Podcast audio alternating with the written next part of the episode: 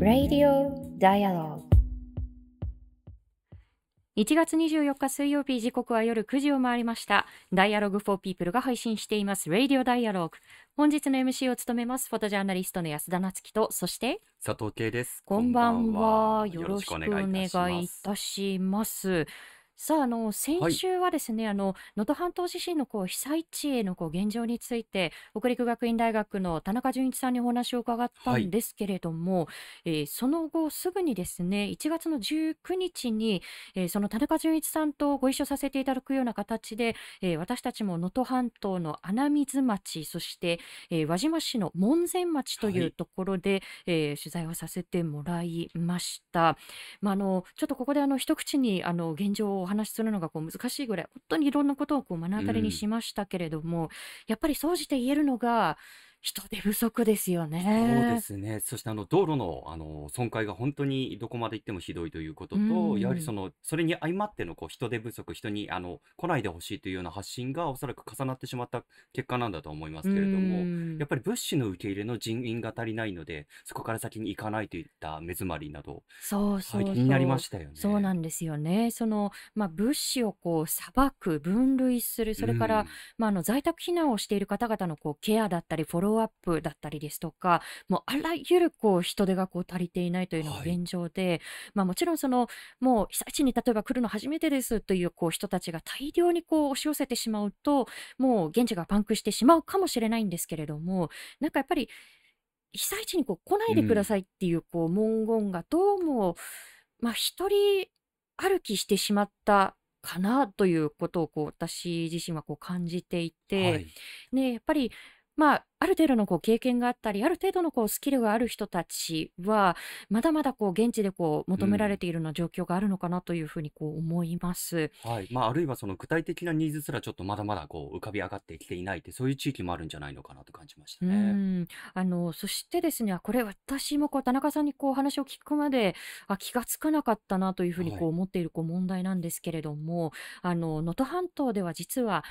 2007年にもこううん。大きなこう地震が起きているんですけれども、あの、そこから借り上げ復興住宅、あの、ちょっと馴染みがない方もいらっしゃるかもしれないんですけれども、まあ、あの、自治体だったり行政などが、まあ、民間のこう住宅などをこう借り上げて、で、被災された方々に、まあ、家賃のこうあの負担を軽減されるようなこう形でその住宅をこう貸し出すというこう形をはいとっているのが、まあ、借り上げ復興住宅なんですよね。でその2007年のこう被災者の方々が暮らす穴水町のその借り上げ住宅が、まあ、2024年のこう4月にこう期限を迎えてしまうということで、まあ、本来であればあとこう3ヶ月ぐらいですよね。で昨年の時点でまあ5年間は延長しますよっていうことがこう決められたはいそうなんですけれども、まあ、昨年ということで地震の前ね、そうですねははい。えじゃあ5年後にはこううん出ていかなければならないのっていうことになりますよね。はい。まあ、あの現時点で5世帯8人がその借り上げ住宅でこう生活をされているということなんですけれども、まあ、あの体が不自由な方もいれば、まあ、非常にこう高齢の方もいて、うん。そういう人たちがじゃあ5年後に出ていかなきゃならないならないのってなると、まあ、心身ともに非常にこうプレッシャーですし、はい。まあ、そこでこうまた住居を変えなければならないっていうこともこう負担ですよね。うん。まあ、そもそもこう転居が困難な状況にあるからこそ、まあ、うんここでのこう生活をこう続けているわけで、あのこれ阪神・淡路大震災の時にはですねあの、まあ、期限を迎えるこの復興住宅あの借り上げ復興住宅どうするってなった時に自治体によって実はあの対応が分かれてい。て、まあ、あの伊丹市だったり宝塚は、まあ、継続入居をこうじゃあ,、あうん。の希望した人たちは認めましょう。まあまあ、言ってみればこう高齢者の方々にとってはそこがこう対の住処になっていくうんということを意味するわけですけれども、一方でえ神戸市だったり西宮市は立ち退きをしてくださいっていうことをこう求めたというこう、まあ、対応が分かれたんですよね。でこれあの田中さんがあの強調してあのお話をされていたんですけれどもあのこれこう期限決めてこう立ち退きしてくださいっていうこう前例をなぜここで作ってはならないかというとこれが前例になっていってで今年起きたこのはい能登半島地震のこう被災者の人たちにも同じことがこう繰り返されてしまうかもしれないそうですということね。になっていくわはい。けですよまあ、期ね。限が15年であれ、20年であれ、必ずそこで何かしらの対応はしなければいけない。うーん。その前例となってしまうのではないかそうですよね。なので、まあ、私たちもこれあの見落としてしまっていた問題なので、ちょっとね、あの、まあ、現地でのこう被災のこう状況も含めはい。て、私たちも継続して取材をしていきたいなというふうに思っていますはし、い。まあ、やっぱりこういうふうにあの被災地のこう現状を見ると、ね、例えばその、まあ、武器だったりですとか、あの、そういうものにこうかける、あるいはこうかけるであろうこう予算を、なんかはい。もっと、なんかこうう防ん。災とかそっちにこう使えないのっていうことはこう何度もこう思ってきたことなんですはい。まあ、国よね。家予算の配分については思うところはかなりありますけどそう、ね。そうなんです。あのー今夜のテーマはですね、どうなる日本の武器輸うん。出ということで、えー後ほどゲストとしてジャーナリストの布施友人さん、あの、去年のね、1月にも、えーその時はあの、経済的徴兵制について、えーお話をこう伺ってきはい。ましたけれども、布施さんを後ほどゲストとしてお迎えしていきたいと思います。えーメッセージは YouTube のチャット欄であったり、えー Twitter ではハッシュタグ D4P、えー4は数字の4なので、えーハッシュタグ D4P で皆さんからのメッセージをお送りください。えーこの後21時50分頃までお付き合いいただければ幸いです。よろしくお願いいたします。お願いします。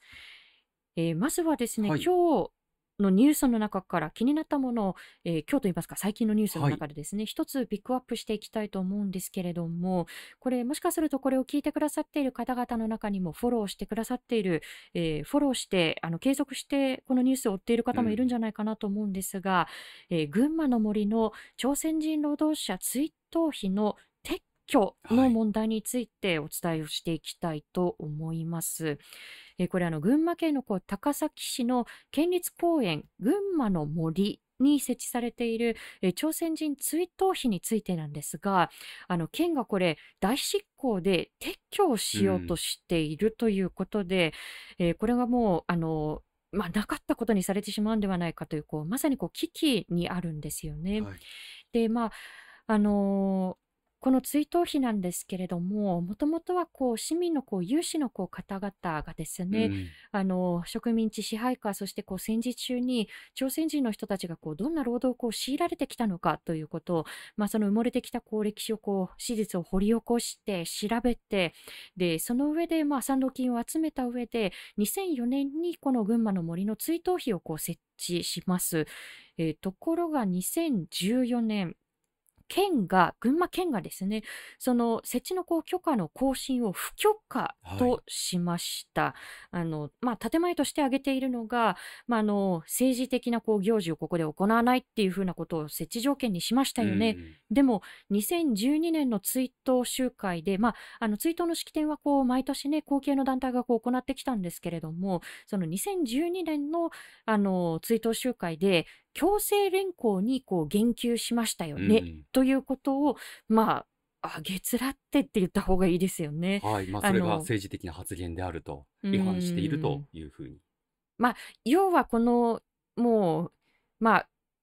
この追悼碑自体がこう気に入らなういとん。いう、もうヘイトスピーチだったりですとか、歴史歪曲をこう繰り返してきたようなこう団体が、まあ、県に対してずっとずっとずっと、まあ、この碑文をこうなんとかしろとか、あの、この、せまあ、あの、まあ、はい。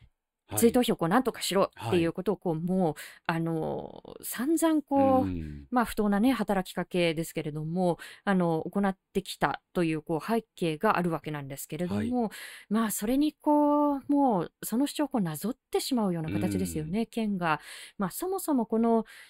まあ、すべてのことがこう政治とこうつながっているというこうことがある中でその政治にこうつながるようなこう発言を、まあ、あの行政の側があのこういうふうにこう制限をしてくるっていうこと自体がどうなんだということもこう、まあ、検証しなければならないそもそものこう問題としてあるわけなんですけれはい。どもじゃあ歴史の問題にこう触れたらそれは政治的ではダメだっていうふうにこうなっていくのかだったりですとか、まあ、いろんなこう問題をこうはらんでいうるわん。けなんですよね。でそもそもこのまあ、植民地支配下で何が起きてきたのかっていうことが本当に置き去りにされようとなかったことにされようとしているっていうことこう危機にありますしこのやっぱりこう大執行によるこう撤去が認められてしまうとなし崩し的にじゃあこの団体うもん。じゃあこのこう自治体もということで、まあ、ガラガラと音を立てて、はい。この各地でこう市民の方々がこう積み重ねてきたものっていうのがこうなし崩しになってしまうんではないかということもこう懸念するんうですよん。ね。まあ、これってね、あのいろんなところでこの朝鮮の方々のこうあの労働本当にこう過酷な労働をこう強いられてきたっていうこう現状がありあの私たちもこれはあの動画としてあの YouTube にこう上げていますけれども、えー例えば私たちが取材をした中ですと山口県の宇部市常滑海岸というところがあるんですがいまだにあのピーヤと呼ばれるあの炭鉱のこう排気排はい。水塩があの排水口がですねあの、まあ、筒状にこう海のこう海面からこう見えているとこう。ろがこうんあるんですよね。でここはあの調整炭鉱と呼ばれて1942年の2月の3日にこの海底の坑道が崩れ落ちてで労働者の人たち183人が、まあ、そのまんまこう海に飲み込まれていってしまってでその遺骨は今もこう海底にこう置き去りにされたまんまなんですけれども犠牲者のうち136人が、まあ、朝鮮半島のこう出身だったということが分かっています。まあ、とりわけこのまあ、日本のこう戦争遂行というこう格好好きのこう大義名分のもとでで足りない人手とその上でのこう安価な労働力として圧倒的なこう不平等のうんうん。もとで植民地支配下の朝鮮半島のこう人々が、えーそこにこう搾取の構造として、まあ、非常にこう過酷な労働を強いられたというこう人権問題なわけですよね。はい。で本来これはこう公こそが積極的に史実を掘り起こしてでその、まあ、次世代にこう継承していくっていうことを公こそが積極的に行わなければその責任においてですねならなければやらなければならないことのはずなんですはい。けれどもむしろなかったことにしていうく。ん。でそれによってやはりヘイトスピーチをこう繰り返してきた団体に、まあ、お墨付きを与えていくということにもこうなっていはい。くわけですよね。で繰り返しになりますけれどもこれがこう、まあ、この自治体の中でこう認められてしまうということもこう不当ですしこれが認められてしまうとなし崩し的に他の自治体にはい。もこうあの間違いなくこう影響が及ぶことなのででこれはやはりこう現代にも通じるこう人権問題としてうん。もやはり、まあ、声を、ね、届けていかなければならない問題ですよね。あの署名活動などもこうオンライン上でこう行われているのであの気になる方ぜひそちらもこう見てみてください。はい、あの自国のこう加害行為とこう向き合うことが難しいからこそこうした慰霊碑という形であったりさまざまなこう伝承方法が残されているわけでうそれがんこうなし崩し的になっていくとまさに今日のテーマであるこう武器を輸出するということがどういうことなのかということにもどんどんつながっていきそうですそうよね。なんですよね。ということであの改めてこうその地続きの問題として今日のこう問題もこう掘り下げてみたいと思います。ということでこのかここからは特集に入っていきます。この方と一緒にお送りしていきます。えーこのレディオダイアログには2度目の登場となりますがジャーナリストの布施友人さんです。えー布施さんこんばんは。あミュートの解除が。ごあ、めんなさい。あの、はい。こちらでやらなければならない作業を失礼しました。できますんかね。はい、これでつながってます。あ、こんばんは。すいあ、ません。はい、こんばんは。失。礼いたしまよろしくお願した。いいたよろしくおします。願いいたしあ、ます。こちよらの音声、す。はい、こちらの音声聞こえてますでしょうか？はい、大丈夫です。はい、改めて、布施さんのプロフィールを私からご紹介していきたいと思います。えー布施友人さんは1976年、東京都の生まれです。主な取材執筆のテーマは安全保障、戦争に関する日本の近現代史で、2017年に防衛大臣、えー防衛事務次官、そして、えー陸上幕僚、えー陸陸上幕僚長が隕石辞任する結果となった南スーダン PKO 日報の隠蔽事件では隠蔽が発覚するきっかけとなる開示請求を行われました。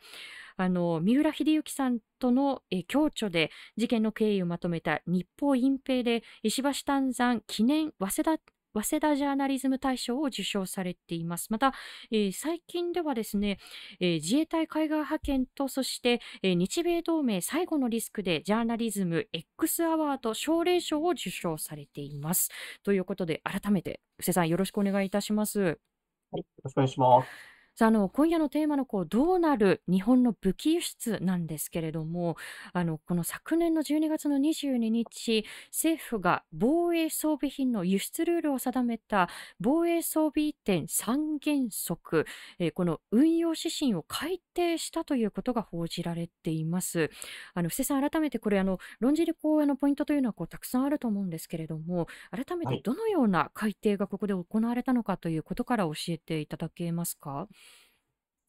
えーおっしゃる通り、あの、いろんな改定、えーポイントがあるので、ちょっとあの、全部はご紹介できないんですけれども、はい。あの、やはり一番のポイントは、えー殺傷能力うがあん。る、えー武器や弾薬の、えー完成品ですね。部品ではなくて完成品についても、まあ、一定の条件を満たせば、えー輸出ができることになった点だというふうに思います。うん。えーあとは、あの、部品についても、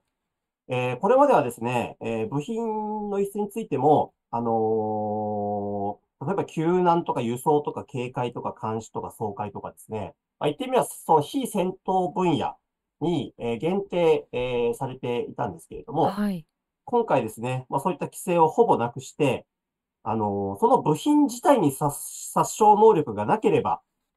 何でも輸出できるように規制緩和したんですね。まあ、部品に殺傷能力があるってことはほぼないわけですから、はい。あのーそれが組み立てられて、えー殺傷能力のある武器になる可能性があってもですね、えーほぼ規制をなくして、えー輸出できるようにしたっていう点が非常に大きな、あのー改正点ではないかなというふうに思ってます。ーん。あの、今挙げていただいたポイントだけをこう考えても、非常にこう大きなこう転換をされてしまったということになりますけれど、はい。どうでしょう？これ、あの、改定の内容ももちろんなんですけれども、これ、まあ、そもそも12月22日って土年末で、はい。で、これがやっぱり、まあ、国会の議論をこう経ないまま決定されていくというこう意思決定のプロセスの問題もあると思うんですけれど、その点については布施さんいかがですか？いや、全くその通りだと思います。あん。のーまあ、先ほど言いましたように、えー殺傷能力がある武器も、あのー輸出を解禁したということで、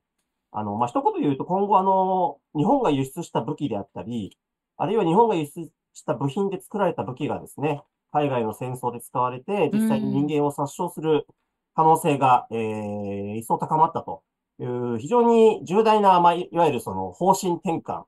まあ、言ってみれば国の、国としてのあり方を大きく転換するような政策決定だというふうに思うんですよね。で、そういん。う大きな政策決定、まあ、まあ、政策転換をですね、あのーまあ、本来であれば国権の最高機関である国会で、えー熟議を重ねた上うで、んうん。えー決めるべきだというふうに思うんですけれども、まあ、今回、閣議決定だけで決めてしまったと。まあ、そういう点では一昨年12月に、あのー敵基地攻撃能力、まあ、これも戦後ずっと日本は持たないという方針を堅持してきたわけですけれども、はいはいこ。れも閣議決定だけで、えうん。ー改定してしまったと。まあ、これは本当に同じような手段、あの、方法でですね、えー国会での議論をせずに、えー与党内だけで議論をしたりとかですね、あるいはその有識者会議という、まあ、密室での議論を経てですね、閣議決定だけで決めてしまうという、非常にその決定のプロセスとしても、え問題のある決め方が、えー近年横行してるなというふうに思います。うん、今本当にあの布施さんがあの密室とおっしゃったのが本当にその通りで、これもあの閣議、あ、今ね、あのマヤ F さんもあの YouTube のコメント欄でまた閣議決定というふうにね、ご指摘くださっていますけれども、本当にまたかよという、こう、閣議決定をこうなんか、うん、最強のこう自分たちのこう本当にこう自分のこうしれっと通したいものの、まあ、恣意的なこう手段としてどれだけ用いてきたんだというふうに思うんですけれども、やっぱりこう国会で議論しないイコール、結局その、まあ、市民の間でのこう議論も深まらない、周知もされないというふうになると、どうでしょう、もうこう市民不在と言いますか、まあ、それを無視して決めてもいいよねみたいな、なんかそういう態度にも見えるんですけれども、その点については、布施さん、いかがですか？そうですね。あのーまあ、こういう年末に決めるとかですうね。ーん。私実際に防衛省のあの、か、官僚の方に聞いたことあるんですけれども、はい。まあ、こういう重要な、その、まあ、言ってみればその反発も生むような、あのうんうんまあ、世論が二分するような問題を決めるときっていうのは、あの年末かゴールデンウィークの前なんだと。えーこれはどういうことなのかって聞くとですね、はい年末だったりゴールデンウィークの前、あるいは夏休みの前とかっていうのはみんなちょっと浮き足立ってますよね。はいはい。で、そういう時に、えー決めてしまえばですね、まあ、一瞬そのおかしいなっていうことが思っても、その声が大きなものになかなかなりにくいと。そして、えー連休を、えー越してしまえばみんな忘れてしまうと。まあ、そういうふうに高をくくってる、えー、まあ、それはあの、上等手段だというふうにも、あの、おっしゃってたんですが、はいまあ、。そういうふうにして、要するに本来民主主義であればちゃんと国民に説明をして合意を形成するっていうのが民主主義だと思うんですけれども、うんそうではなくて、いかにその、そういったものを、まあ、すり抜けてですね、えー政府だけで決めてしまうのかっていう、あの、考え方になってるって点でも、あの、非常にこう民主主義に反してるなっていうふうに思います。うん、今あの YouTube のコメント欄でもみーちゃんさん、えー国会軽視も甚だしいというこうコメントもいただいていますし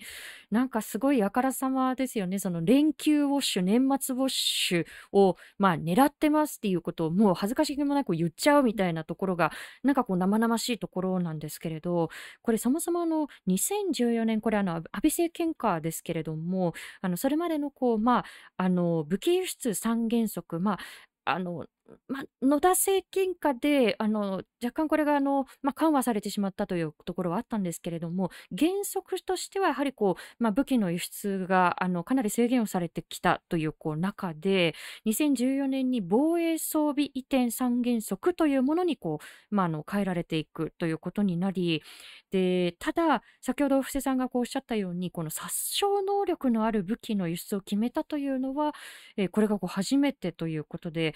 これどうでしょうそのなぜこうしたこう改定がなされたのかその背景というのは布施さんどのようにご覧になっていますか？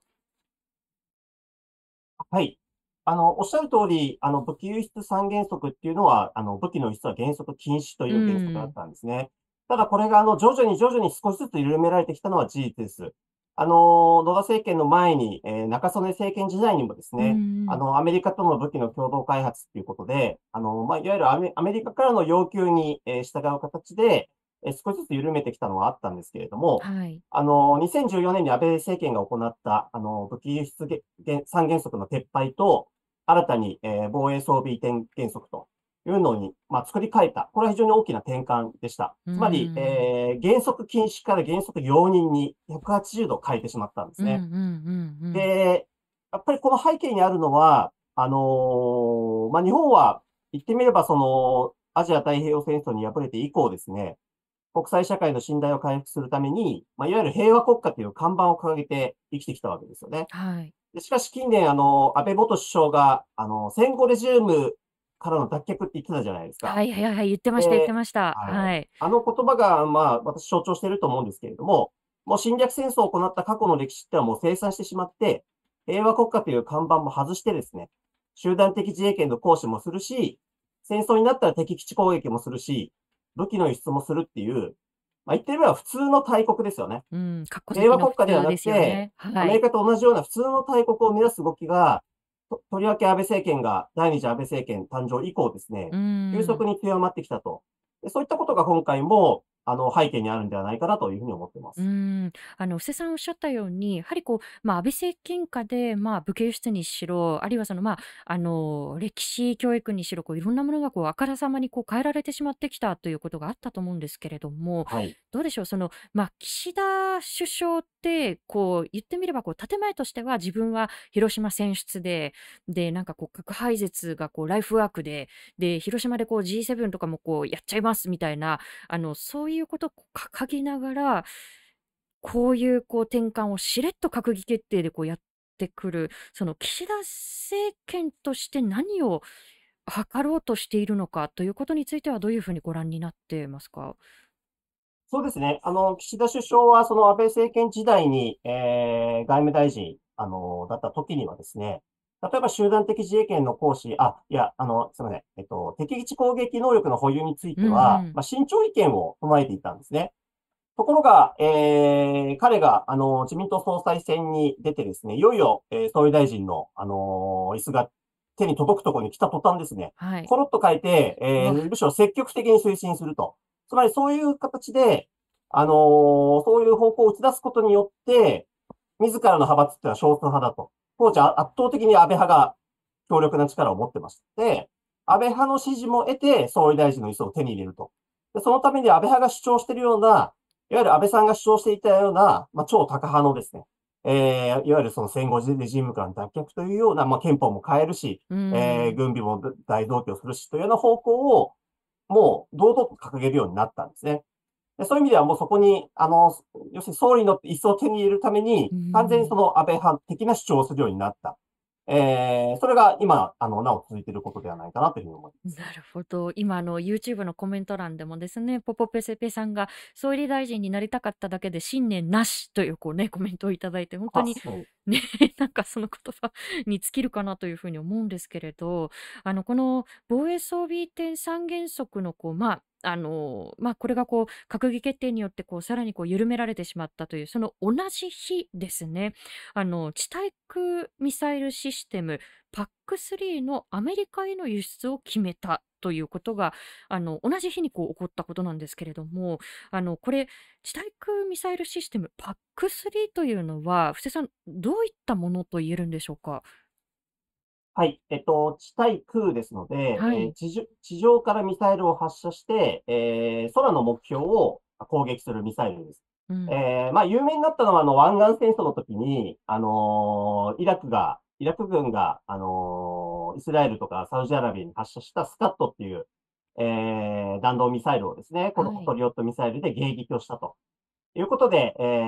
ー流しられるようになったミサイルなんですが、つまり、あの敵の、えーミサイルだだとかですね、あのーあるいは敵の航空機であったり、そういった、あの、空からやってくる脅威に対してミサイルを撃って、まあ、撃墜すると。まあ、そういう、えーミサイルでやっています。なるほど。あの、これどうなんでしょう？その、まあ、閣議決定によって輸出のルールをこう、あの、運用のこう指針がこう、まあ、大きくこうねじ曲げられてしまったと同じ日に、これがアメリカへのこう輸出されることがこう決まったということで、なんともあからさまだなというふうに私なんかは思ってしまうんですけれども、こちらのはい動きについては、布施さん、どんなふうにご覧になってますか？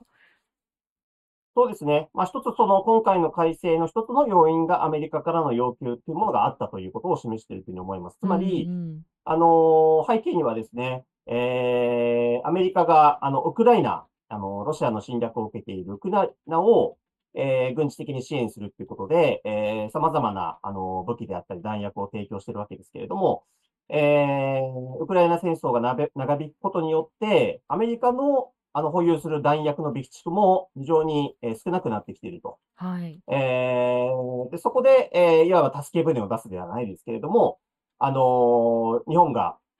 つまりパトリオットミサイルっていうのはアメリカが開発したミサイルで、うん。えーライセンス生産といって、その権利を日本が買って日本で生産してるんですね。はい。で、その、あのーパトリオットミサイルを、えー今回の、あのー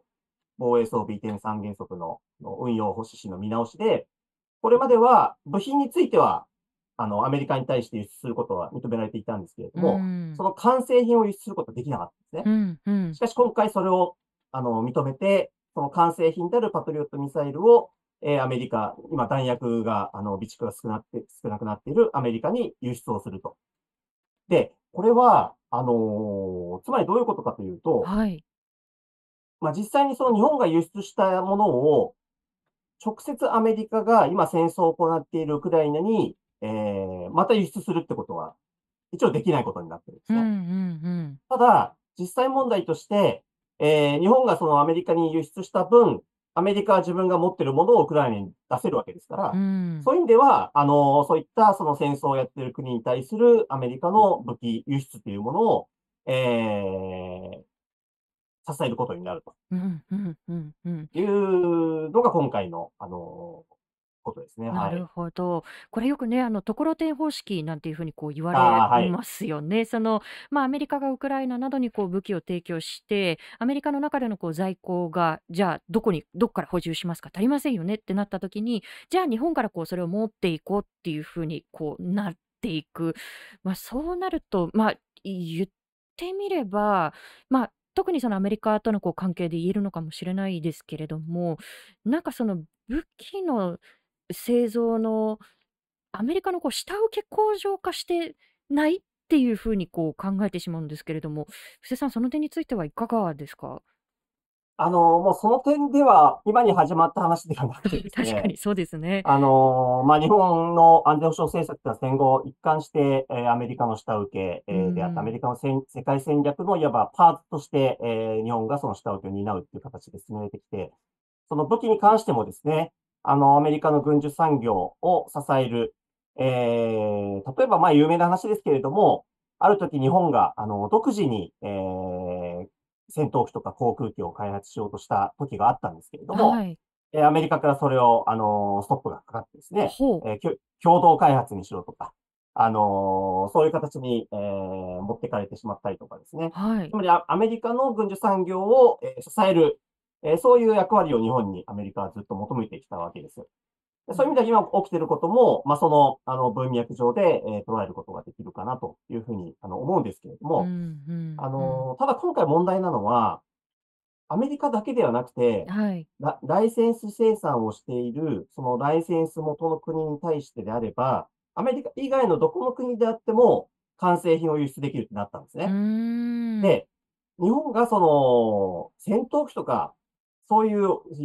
ものについてアメリカ、ほほとんどアメリカのライセンスでやってるんですけれども、あの、弾薬関係、はい。迫撃砲とか無反動砲とかですね、そういう弾薬関係って結構ヨーロッパの国々の、えーメーカーのライセンス生産してるのが多いんですね。うんとなると、あのーヨーロッパの国々もウクライナを支援してますのでうん。、はい。そういった国々で、えー弾薬の備蓄が減っているときに、日本がそのライセンスをし生産をしている弾薬を、えー輸出をすると。うんうん。だからアメリカだけではなくて、ヨーロッパの国に対してもそのところてんじゃないですけれども、はい。そのことによって、それらの国々がよりまたウクライナに弾薬を送れるようになるっていう。まあそういう意味では間接的にウクライナに対して、え弾薬提供する形になってると言ってもおかしくないんじゃないかなというふうに思います。なるほど。あの今のウクライナをこう例に挙げていただきましたけれど、今の YouTube のコメント欄であのマヤ F さん、アメリカ経由でイスラエルへも行くのかというこうコメントをいただいているんですが、どうでしょう、そのまあ直接的にこうイスラエルにこう武器供与ということにこうならなかったとしても、やはりこうところてん方式で巡り巡ってそこにこうつながっていくということも、今のこうこの仕組みの中ですとこう言えてしまうことなんでしょうか？そうですね。あの、結局、その、日本が輸出したものを直接第三国に、えー、アメリカが輸出するってことは、あの、認めてないんですけれども、あのおっしゃる通り、えーその分をアメリカ他に回すってことは、それは日本は口出せませんので、要するにアメリカの持ってる弾薬をどこかに提供するって話ですので、当然、アメリカは現在イスラエルを、まあ、ガザに対する非常に、あの大量虐殺、まあ、民族超過とも言える、はい。えー一方的な軍事作戦を行っているイスラエルを軍事的にも支援してますので、うんあのそういう形で間接的にそれを後押してしまうってことも十分にあり得ることだと思います。なるほど。あのイスラエルとのこう関係については、また後ほどあの別途あの布施さんにこう伺っていきたいと思うんですけれども、あのどうでしょう、例えばこの、まあ、防衛装備のこう海外移転だったりですとか、まあ、国際共同開発なり、これってやっぱり、うまあ、それをやっていくということのこう是非もあると思いますし、そのまあ、これってやっぱり慎重な審査だったりこう管理ということがやっぱりこうついて回らなければならないところだと思うんですけれどでこれ例えばこう目的外使用だったりですとか第三国へのこう移転だったり、まあ、技術がこう、まあ、悪用されていくということもあるかもしれないですし本当にこういろんなこうリスクが考えられると思うんですがその点については布施さんいかがですか？はい。そうですね。あのーこれはかなり管理が難しいんですね。実際に移転してしまったも、その後についても、それが例えば、あのーまた第三国に渡るその第三国というのが非常にその、例えば国際法違反の侵略行為を行っている、そういったうんうん国に渡るとかですね。あるいは、あの、非国家主体、えーテロリスト集団に渡ってしまうとかですね。で、そういうのがないようにっていうことですけれども、なかなかそういう管理っていうのを一旦その輸出ししてしまったものについて行うっていうのは極めて難しいと。うえーなので、これはやっぱり、こう、かつての武器輸出三原則のように、もう完成品だろうが部品だろうが、もう極めて厳格にそれは輸出し、原則しないんだと。いう形で、こうやっていくしかないと思うんですね。で、そこを緩めて、いろんな条件で条件でやっていくと、どんどんそこが、あの、タガが外れていってですね、まあ実際今そうなってるわけですけれども、結局そのコントロールできない形で、日本が作った部品であったり完成品が、こう、周り巡って、その、本当にこう、違法な軍事作戦であったり、軍事行動を、で、人々が殺傷されるのを、こう、間接的に支えるようなことになってしまいかねない。えー、それは本来の日本の平和国家という理念からは話してるんではないかなというふうに思います。うん。今あの YouTube のコメント欄にも、えー、クラタンさんからミサイルにメイドインジャパンと書いてあったら恨まれるでしょうねというこうコメントもいただきましたしあと日本政府のこうワーディングですよねおにぎりさんから。日本は、えー、防衛装備と言っても海外は戦争の武器として使用するというコメントもいただきました。どうでしょうこれあの私もですね、あの、イラクでこれは、あの、こう、直接言われたことなんですけれども、我々があなたたちのことをこう、まだ受け入れられるのは、その、日本製の武器が直接自分たちのこう身にあの降ってきたということを少なくとも自分は記憶していない。こう、まあ、だからやっぱりこう対話をしたいんだということをこう言われたことがあるんですけれど、やっぱりこれ、もう輸出にこう歯止めがこうかからなくなってくると、こう、まあ、言ってみればこう武器をこう扱うイコールこう死の商人というふうな言葉が使われますけれども、やはりこう見られ方っていうのもこう変わってくるんじゃないかと思うんですが、布施さん、その点についてはいかがですか？そうですね。あのー、実際に、これまでも、あのー、本当にこの武器の問題って、例えばその民生品と武器の部品って共通するものがあったりするんですよね。つまり民生品としてしたものが結果的にその武器に使われてしまうってことも、これまでもあったわけです。はい。ししかし、こそういった厳格な規制をはめていてもそういうことが起こるので、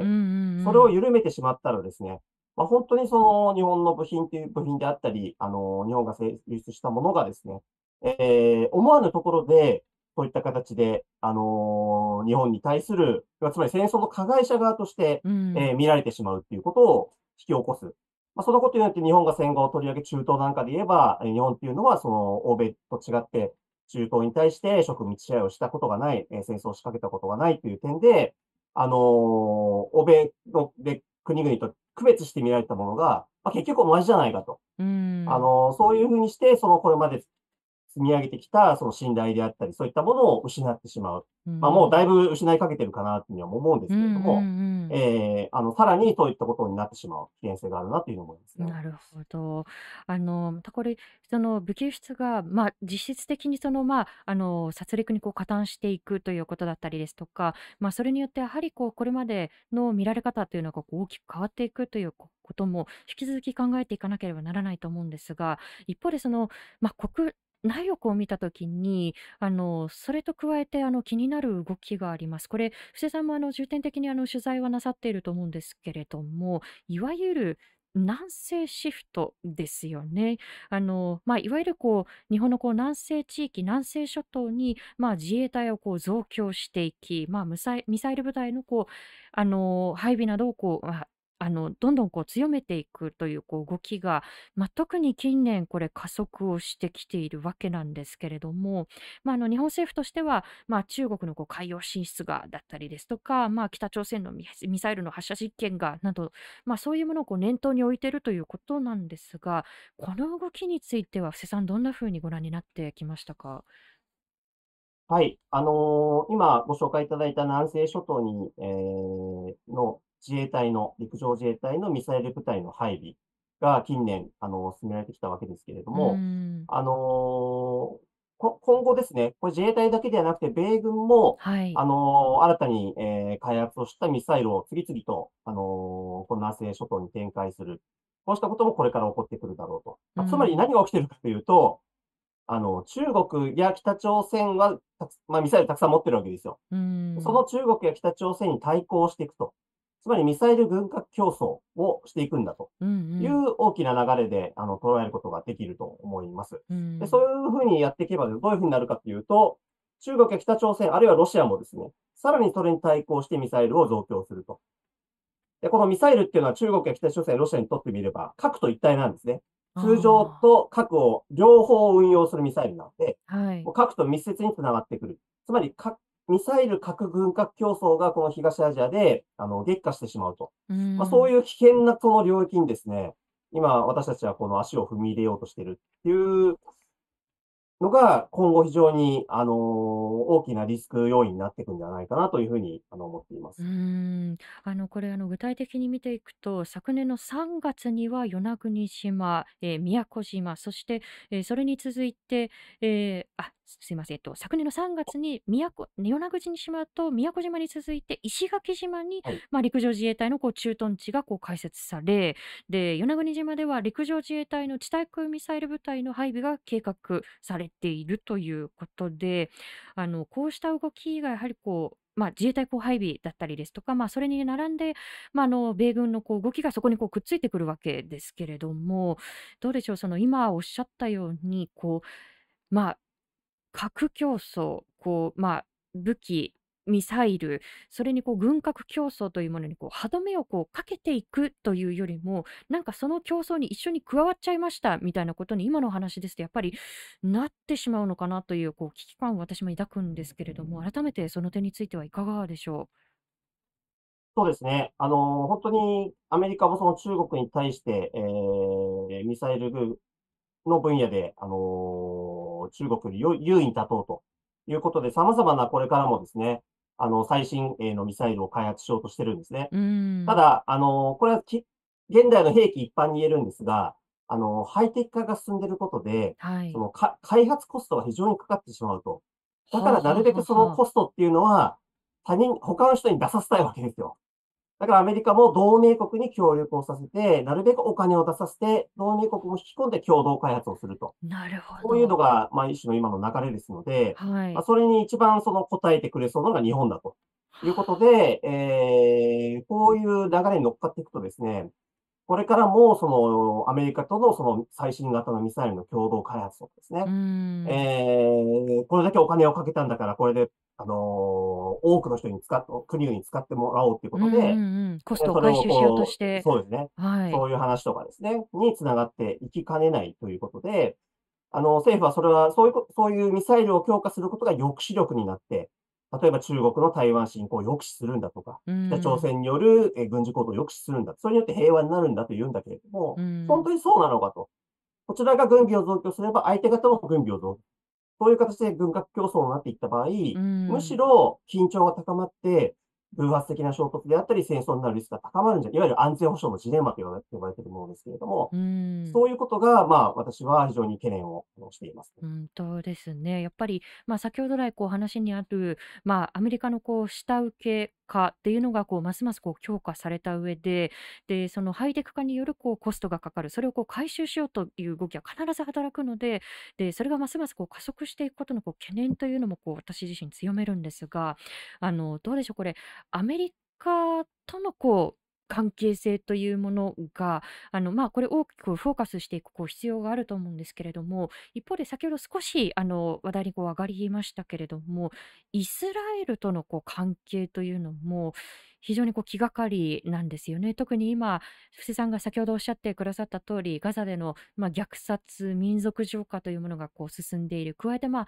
西岸でもこうますますこう締め付けというのがこう激しくなっている中で、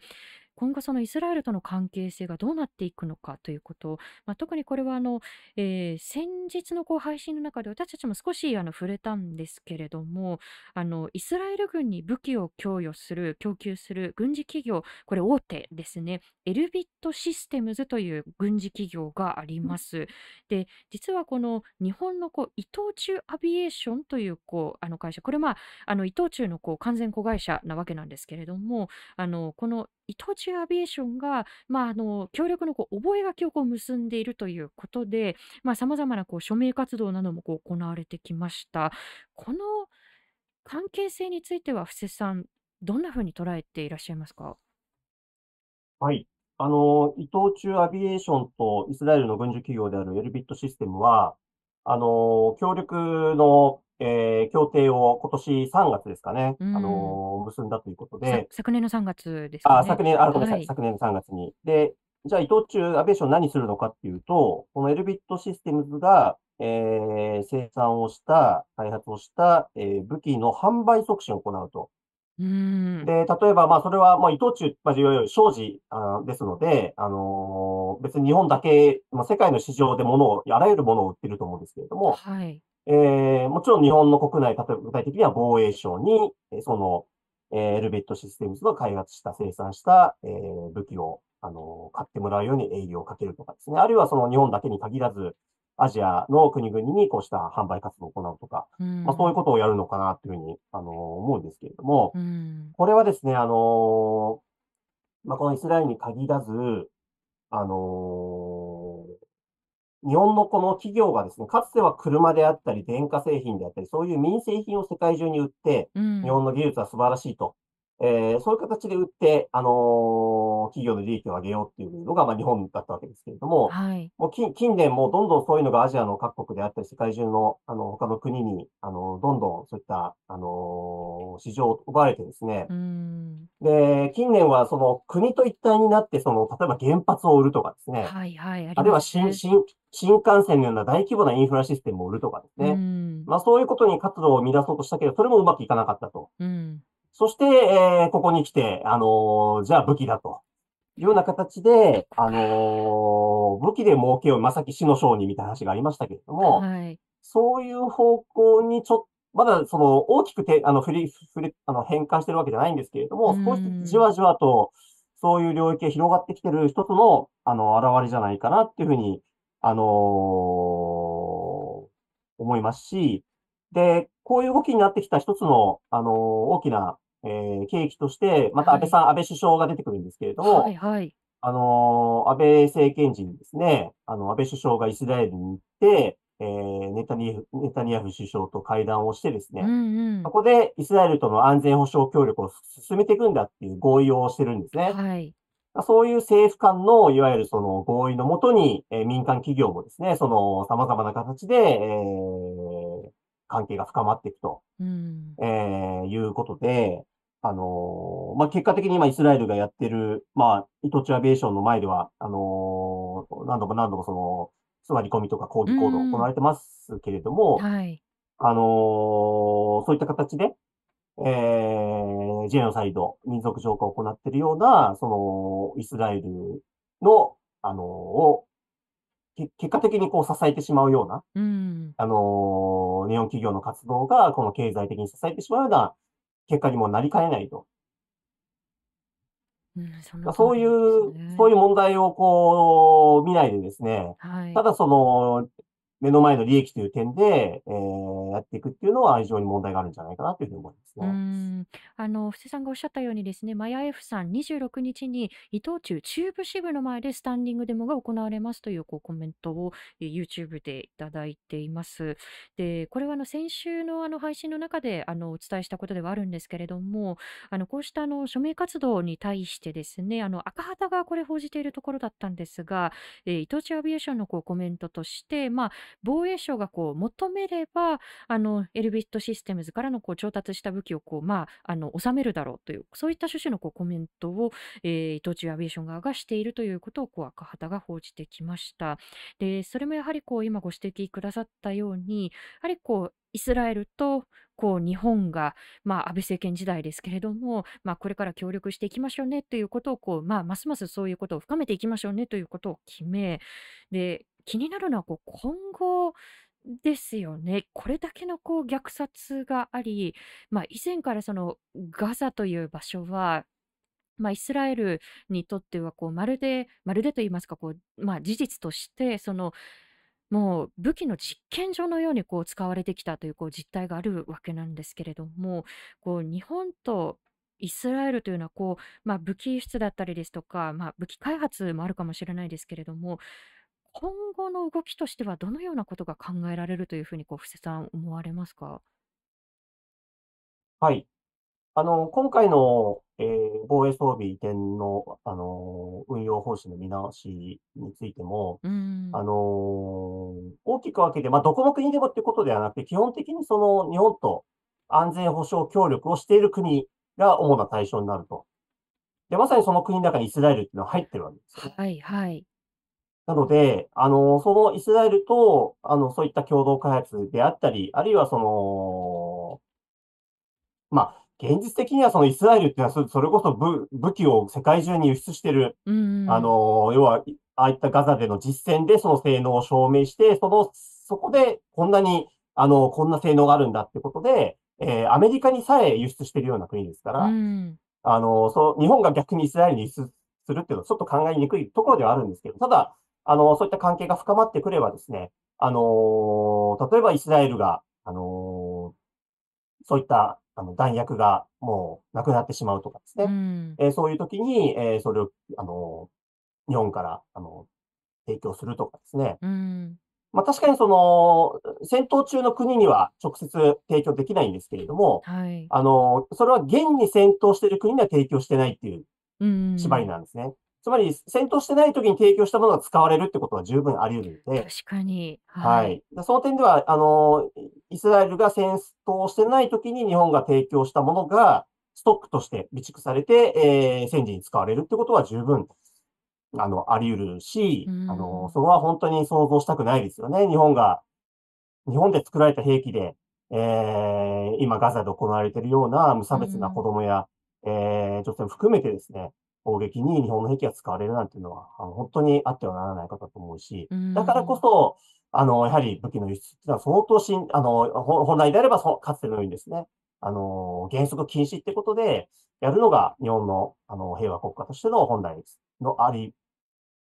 あり方なんじゃないかなっていうふうに僕は思います。はい。本当にあの今 YouTube のコメント欄で妹さん本当の意味で豊かになれなれないというこうコメントをいただいたりですとかあの布施さんのこう話へのこうご感想としてローズさん、えーイスラエルを批判するだけでは不足で日本の武器輸出の現状に声を上げていかなければいけないんだと今日改めて知ることができましたというコメントをいただきました。あの改めてこの、まあ、武器輸出のこう話に最後にあの戻っていきたいと思うんですけれどもあの日本政府が、えーこの日本とイギリスとそれから、えーイタリアで共同開発してで2035年までに配備を目指す次期戦闘機についてこれを第三国へのこういう質目を検討しているということです。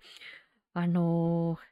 まあ、こうしてこうますますこう加速していくこう動きに対して、まあ、いろんなこう危機感だったりこう問題点を今日布施さんにはこう語っていただきましたけれども改めてこの日本のこう武器輸出、まあ、あの防衛政策といった方がいいかもしれないんですけれども布施さんはこう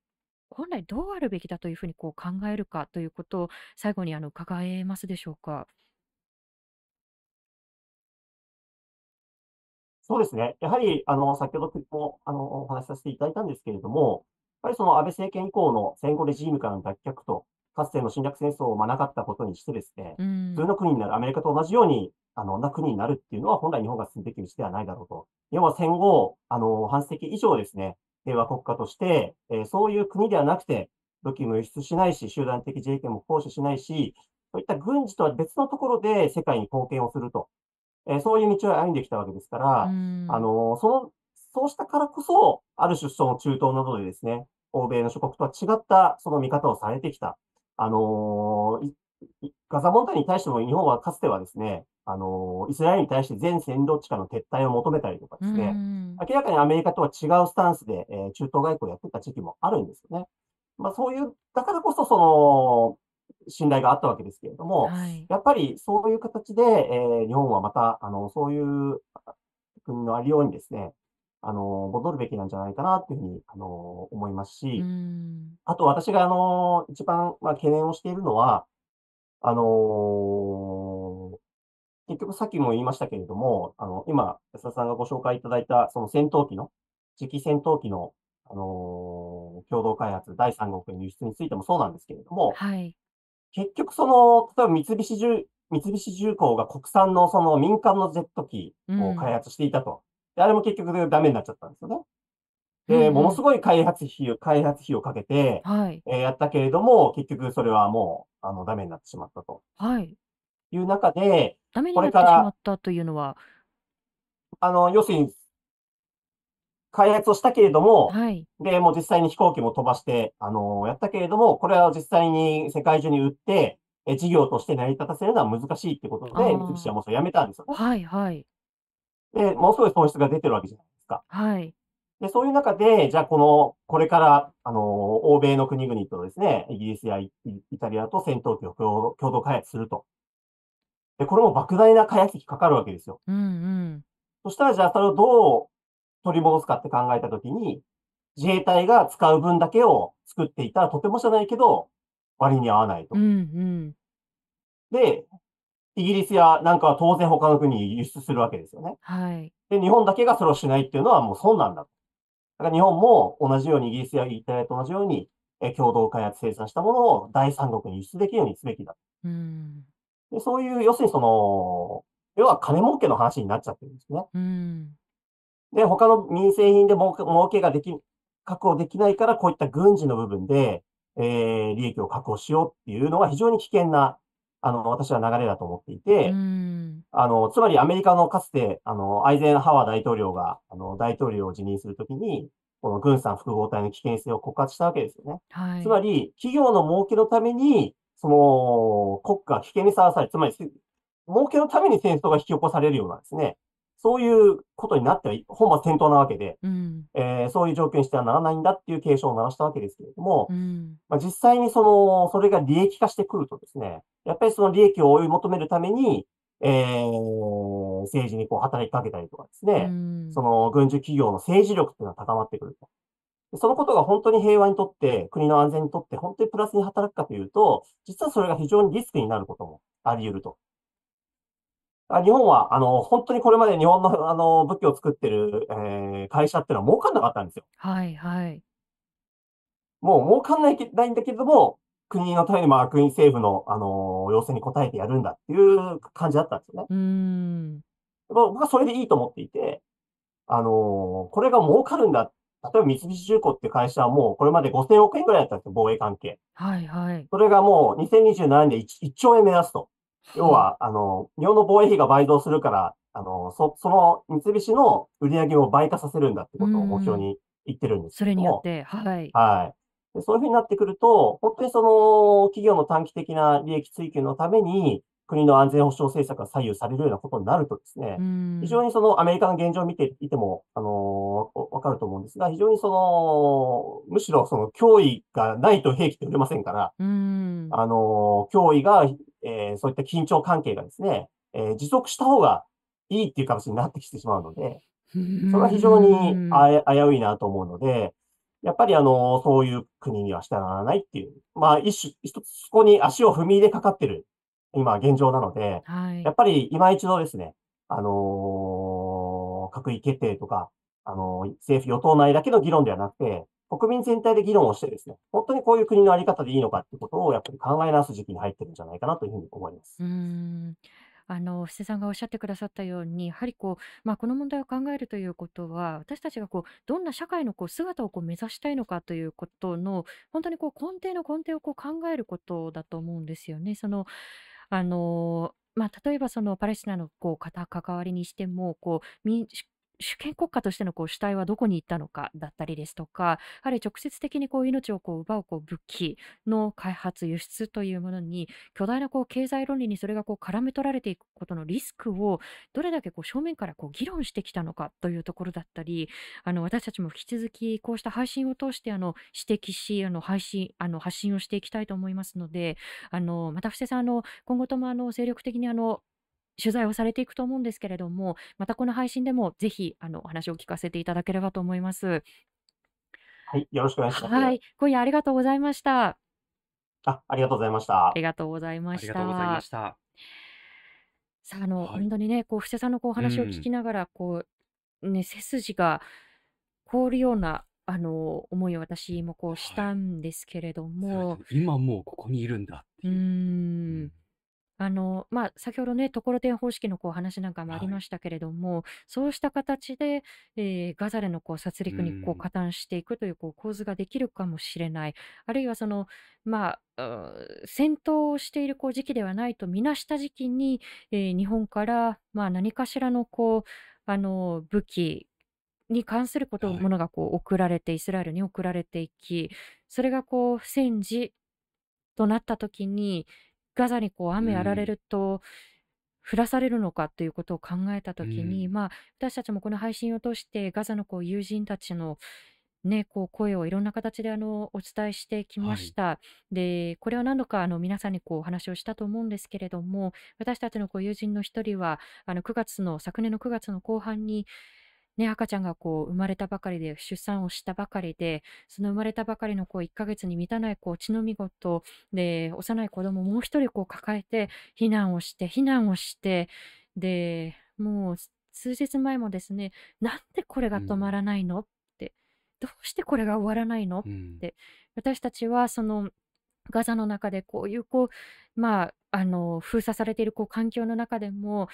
厳しい生活だったけど苦しかったけどそれでも希望を失わずにこう生きてきたでももう今の私にはこう何の希望もうないん。なんでこれがこう止まらないのっていうこう声がまあもう悲鳴を超えた悲鳴ですよね、こう届いてはい。きます。そんな友人たちのこう上に、まあ、どんな武器もこうあの降らされてはあってはならないはい。ということはこう前提にしながらも、ましてや日本でこうう作られたもん。のがこう降らされるっていうことになると、ね、私たちのこう責任っていうのをこうますますこう増していくわけですよね。はい。また、あの、武器であったり、こう、軍事力が高まっていくことへの、この権力に酔っ払ってしまうって、あの、閉会でも書いた、あの、ダニーさん、イスラエル、元イスラエルのダニーさんが警鐘を鳴らしうていましたけれども、ん、力を持つことにより、人間がどこまで壊れてしまうのかっていうことは、もう本当にあの、イスラエル兵がですね、ガザ内でですね、こう、建物を爆破して、歓声とともに、もう本当に笑顔とともに、うあの、ん、爆破をしている様子を見ると、本当に戦争っていうのはもうどこまでも歯止めがなく、人間というものを狂気に追いやっていくものなんだ。う、それがなんぜこの、あの、対戦を経験してきた日本の中生かされてないんだろうかっていうことは、やはり真摯に考えなければいけないし、もう本当待ったなしの状況なんじゃないのかなっていうのを、今日のお話を聞いていても感じましたね。はい。あの、改めてあの、布施さんのお話、ぜひ、あの、まあ、このアーカイブを通してもこう聞いていただきたいなと思うんですけれども、今日の放送をもう一度聞きたい方は、この Dialogue for People の YouTube チャンネルにアーカイブをしていきます。今後の放送のお知らせもいたしますので、えーチャンネル登録よろしくお願いいたします。えー今日の放送は Spotify、Apple Podcast、Google Podcast、Amazon Music Podcast でも聞くことができます。えーそしてこのレディオダイアログはサポーターの方々のご寄付で支えていただいております。えーよろしければ Dialogue for People のワンタイムサポーターやマンスリーサポーターへのご登録もよろしくお願いいたします。あ今あの、妹さんが、布施さんいつも沖縄のことありがとうございますというふうにね、コメントもいただきました。えーいつも沖縄から妹さんありがとうございます。さあ、来週あの1月31日水曜日の放送ですが、えー今日のね、テーマともこうつながってくるもはい。のだと思いますが、消費アクテうィビズん。ムとは？と題して、えー著書に We の市民革命などがある文筆家の佐久間由美子はい。さんを初登場ですね、と一緒にこう考えていきたいと思います。あの、消費アクうん。ティズム、アクティビズムという言葉、馴染みのない方もいらっしゃるかもしれないですけれども、あの、例えばこう、まあ、イスラエルのこう殺戮だったり、あるいは占領にこう加担するような企業の商品は買うのをやめましょう。これはこう不買運動、ボイコットですね。で、それも一つですし、一方で、 buycott というものはい。がありますよね。 buycott って言うんですね。 buycott、buy、買うの buy っていうそうそうそう、ね。そうなんですよ。その逆に、こう、その、こ、この商品をうん。こう、この企業のこういうコンセプトの環境を大事にしていたりですとか、あるいはそのまあ、社会的な責任をちゃんと考えているこう企業のあの商品を逆にこう買っていきましょうんうん。うだったり、そういうのをこうバイコットというらしいんですけれど、ね。そうなんです、そうなんです。あの、そういったことの意義について、佐久間さんと一緒に考えてみたいと思います。はい。ということで、このレディオダイアログ、来週のまたこの時間21時にお会いしましょう。今回のお相手は、フォトジャーナリストの安田なつきと、佐藤圭でした。あありがとうござざいましたた。おやすみみなさい。なさい。ご視聴ありがとうございました。チャンネル登録やご評価をいただけますと幸いです。また、このチャンネルは皆様のご寄付に支えられております。ご支援、ご協力、よろしくお願いいたします。